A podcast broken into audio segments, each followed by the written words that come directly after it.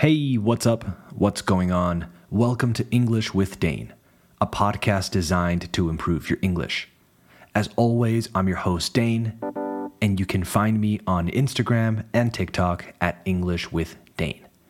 Today's episode is about strange news, so strange news stories, but with a big emphasis on vocabulary. So I hope you're ready to add some stuff to your vocabulary list. However, if you don't have a vocabulary list, start one right now. Open your notes app on your phone and start one today. It's literally the best way to learn new words and actually incorporate them into your vocabulary. So let's go. You are listening to episode 159 of English with Dane. Hit it.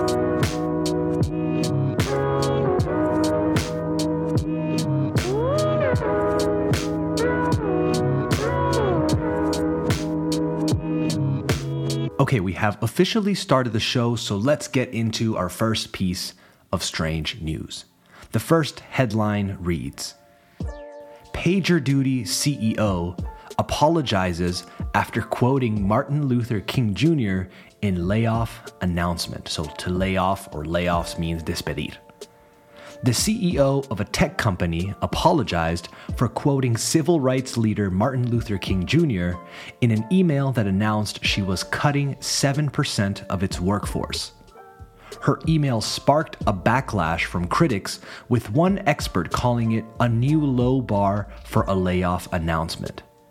PagerDuty CEO Jennifer Tejada wrote in a 1700 word email that the digital operations management company was making a few other changes, including promoting some executives and trimming spending. Tejada's email was also posted on the company's website. Toward the end of the announcement, Tejada said the moment reminded her of Martin Luther King Jr.'s quote that quote, the ultimate measure of a leader is not where they stand in the moments of comfort and convenience, but where they stand in times of challenge and controversy. The missive drew strong criticism on social media, with observers calling the email tone deaf and disgusting.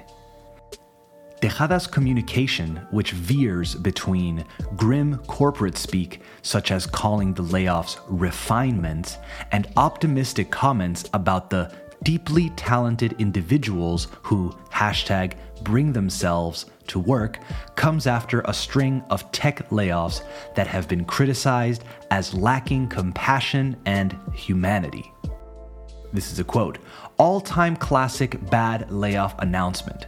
CEO of PagerDuty, opens with Hi, Dutonians, takes 370 words to get to the layoffs bit, continues for another 1,250 words, and ends with I am reminded in moments like this of something Martin Luther King said, noted Tom Guerra, a technology communications manager at Meta, in a tweet. On Friday, Tejada amended the email with a short post on her company's website saying that using King's quote was inappropriate and insensitive. There are a number of things I would do differently if I could, Tejada wrote. The quote I included from Dr. Martin Luther King Jr. was inappropriate and insensitive. I should have been more upfront about the layoffs in the email more thoughtful about my tone, and more concise. I am sorry. That's so tone deaf, I can't believe it. Tone deaf is a great expression, by the way. Tone as in tono, and deaf con F, deaf as in sordo o sorda.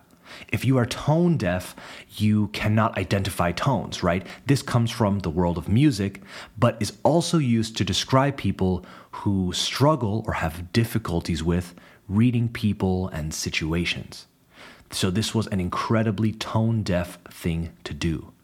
To use that Martin Luther King Jr. quote, or any quote really, in an email that was written, que fue escrito, that was written to lay people off. Anyway, let's get into the vocabulary found in the story. First up, we have the verb to spark. The sentence was Her email sparked a backlash from critics, with one expert calling it a new low bar for a layoff announcement. So, actually, there are two words I want to talk about in this sentence. First, to spark. To spark, spark as in chispa, means to ignite or start. In this case, the email sparked a backlash. Backlash, to the junto, back plus lash, means a strong negative reaction by a large number of people, especially to a social or political development. So her email sparked a backlash from critics. Then we have the verb to trim, spelled T R I M. To trim means to make something neat, nítido, to make something neat, or the required size, el tamaño requerido, the required size, by cutting away irregular parts. I think in Spanish the equivalent would be recortar. Similar verbs would be crop, clip, or snip. You might have seen those if you edit photos or videos or something. So, trim. The sentence was PagerDuty CEO Jennifer Tejada wrote in a 1,700 word email that the digital operations management company was making a few other changes, including promoting some executives and trimming spending. Next up, we have the verb to draw, but not as in dibujar. The sentence was The missive drew strong criticism on social media with observers calling the email tone deaf and disgusting. To draw in this case means attract or to be followed by. I find it hard to explain. A collocation you'll find often is to draw criticism. So the missive or the letter drew strong criticism on social media, with observers calling the email tone deaf. That was going to be the next one, by the way, tone deaf, but we already discussed it. But to make sure you got it, the term tone deaf implies that a person is either ignorant and or out of touch with society or is uncaring and lacks empathy. Lacks empathy. Probably the latter in this case. To finish off, we have another two in one. So, two words in the same sentence. First, the verb to veer, spelled V E E R and then the adjective grim, spelled G R I M. The sentence was Tejada's communication, which veers between grim corporate speak, such as calling the layoffs refinements, and optimistic comments, blah, blah, blah, blah. So to veer means to change direction suddenly, to veer. So Tejada's communication veers between grim corporate speak and optimistic comments. And grim means very serious, gloomy, or depressing. That is a pretty depressing communication, I think. Not so much because of the layoffs, but of course, but because of the idea of how out of touch people in power can be. All right, let's move on. I have one more strange news story. This one really hits close to home, so I thought I'd talk about it. Not because of the nudity, but because of the location. Anyway, the headline reads Spanish High Court backs man's right to walk naked in the street. Again, Spanish High Court backs man's right to walk naked in the street. A Spanish high court has ruled in favor of a man who was fined, multado, who was fined for walking naked through the streets of a town in the region of Valencia and later tried to attend a court hearing in the nude. In a statement, the region's high court said it had struck down an appeal against a lower court decision to annul the fines handed out to the man for being naked in the streets of Aldaya, a town on the outskirts of the regional capital. The court, however, acknowledged a legal vacuum, un vacío legal, a legal vacuum in Spanish law regarding public nudity. Alejandro Colomar, age 29, was filmed arriving at court wearing just a pair of hiking boots before being ordered to put more clothes on to enter the building. At his trial, he argued that the fines infringed on his right to ideological freedom. he told Reuters he began stripping off in public in 2020 and has received more support than insults when walking about naked, although he was once threatened, fue amenazado, he was once threatened with a knife. The fine doesn't make any sense, he said. They accused me of obscene exhibitionism. According to the dictionary, that implies sexual intent, and that has nothing to do with what I was doing. Public nudity has been legal in Spain since 1988. Anyone can walk naked down a street without being arrested, but some regions, such as Valladolid and Barcelona, have introduced their own laws to regulate nudism, especially away from the beach. The court noted that Aldaya has no law prohibiting nudism.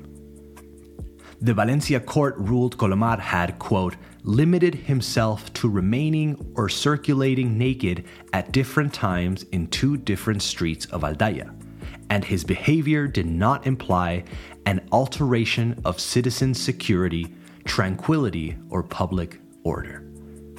Fantastic story, gripping stuff. That must be a weird one though, like you're at the supermarket and someone's just next to you getting some fruit or something. I don't know how I feel about it. It feels unhygienic, but I don't know. Anyway, quick vocab check. The first thing I wanted to talk about is the verb to back. It was in the title Spanish High Court backs man's right to walk naked in the street. So, to back someone or something, like in this case, means to give financial, material, or moral support to someone. In this case, it was legal support, and well, I guess moral support too. We also use the phrasal verb to back someone up. If you're in a conversation or argument, you could say to your friend, hey, back me up, or back me up on this, or something like that. In this case, the Supreme Court backed his right, su derecho, his right. Then we have the phrasal verb to strike down, but in past tense, so struck down. The sentence was In a statement, the region's high court said it had struck down an appeal against a lower court decision to annul fines handed out to the man for being naked in the streets of Aldaya. We also have the word outskirts, which means las afueras, the outskirts of the regional capital. But let's focus on to strike down. To strike down means a few different things, like most phrasal verbs, in this context, however, it means to annul, essentially, anular, to annul, to make something unenforceable. You might also hear this phrasal verb in the context of seriously hurting or killing someone, even. And last but not least, we have another phrasal verb to strip off. To strip off.